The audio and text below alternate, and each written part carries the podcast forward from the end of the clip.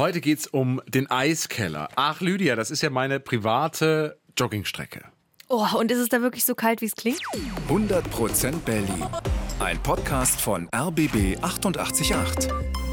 Gemeinsam mit zum Glück Berliner von Lotto Berlin. Schön, dass ihr wieder mit dabei seid. Hier sind Lydia Mikiforov und Tim Koschwitz. Bei uns gibt's ja immer das coole Berlin Wissen to go. Und jetzt sind wir halt eben an einem ganz besonderen Ort unserer Stadt.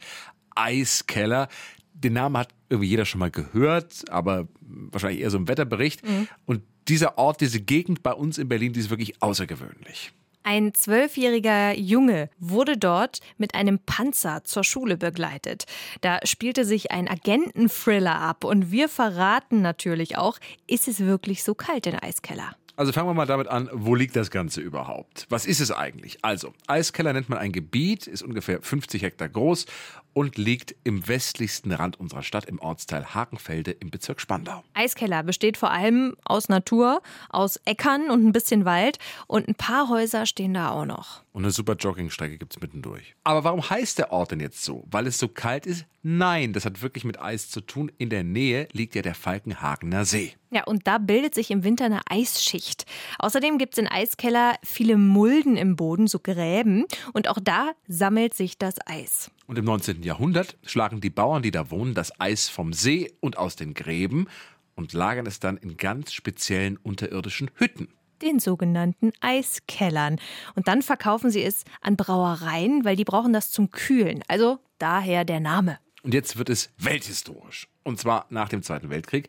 Da legen die Alliierten ja neue Grenzen fest. Spandau ist dann britischer Sektor und Brandenburg gehört eben den Russen. Aber diese Grenzen, die werden im Laufe der Jahre immer mal wieder anders gezogen. Gebiete werden hin und her getauscht und das führt in Eiskeller zu einer sehr kuriosen Situation. Denn geografisch gesehen liegt Eiskeller in Brandenburg, also im russischen Sektor. Politisch gesehen gehört es aber zu West-Berlin. Eine sogenannte Exklave. Teilweise ist es übrigens ganz verrückt. Da gab es innerhalb von Eiskeller noch Äcker, die dann wiederum zur russischen Zone gehörten. Also ziemlich kompliziert das alles. Überall stehen damals Grenzzäune mit Soldaten. Anfang der 60er wohnen in der Exklave ungefähr 30 Menschen. Drei Bauernhöfe und ein paar kleine Häuser stehen da rum. Und wenn die Bewohner von Eiskeller nach Spandau wollen, also West-Berlin, müssen sie durch einen schmalen Korridor. Ein Feldweg ist das nur. Vier Meter ist er breit und 800 Meter lang. Und auf diesem Weg entsteht auch eines der berühmtesten Fotos des Kalten Krieges im August 1961. Darauf zu sehen, ein Junge, der auf einem Fahrrad fährt. Ja, und hinter ihm fährt ein Panzer, aus dem ein Soldat guckt. Der Junge, das ist Erwin Schabe. Der ist damals zwölf und wohnt in Eiskeller. Seine Schule ist aber in Spandau. Das heißt, er muss jeden Morgen durch eben diesen Korridor. Ja, und eines Tages behauptet er, die DDR-Grenzsoldaten haben mich nicht durchgelassen. Ich konnte also gar nicht zur Schule. Die Briten sind entsetzt. Das geht natürlich gar nicht. Und dann schicken sie jeden Morgen einen Panzer als Eskorte mit, damit das Kind auch ja sicher in die Schule kommt. Ja, das ist wirklich eine verrückte Geschichte. 33 Jahre später nämlich gab es das Geständnis. Erwin, also dieser Junge auf dem Foto, sagt, die Geschichte mit dem DDR-Soldaten habe ich mir nur ausgedacht. Ich hatte einfach keinen Bock auf Schule. Hm?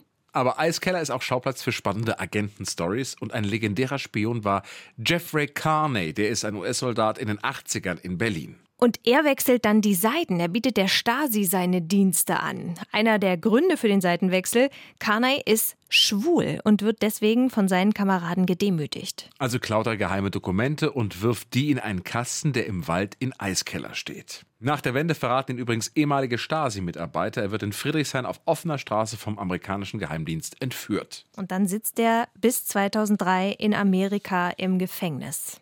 Und zum Schluss natürlich noch die wichtigste Eiskellerfrage. Ist Eiskeller wirklich der kälteste Ort in Berlin? Die Antwort Ja, es ist der Kühlschrank Berlins tatsächlich.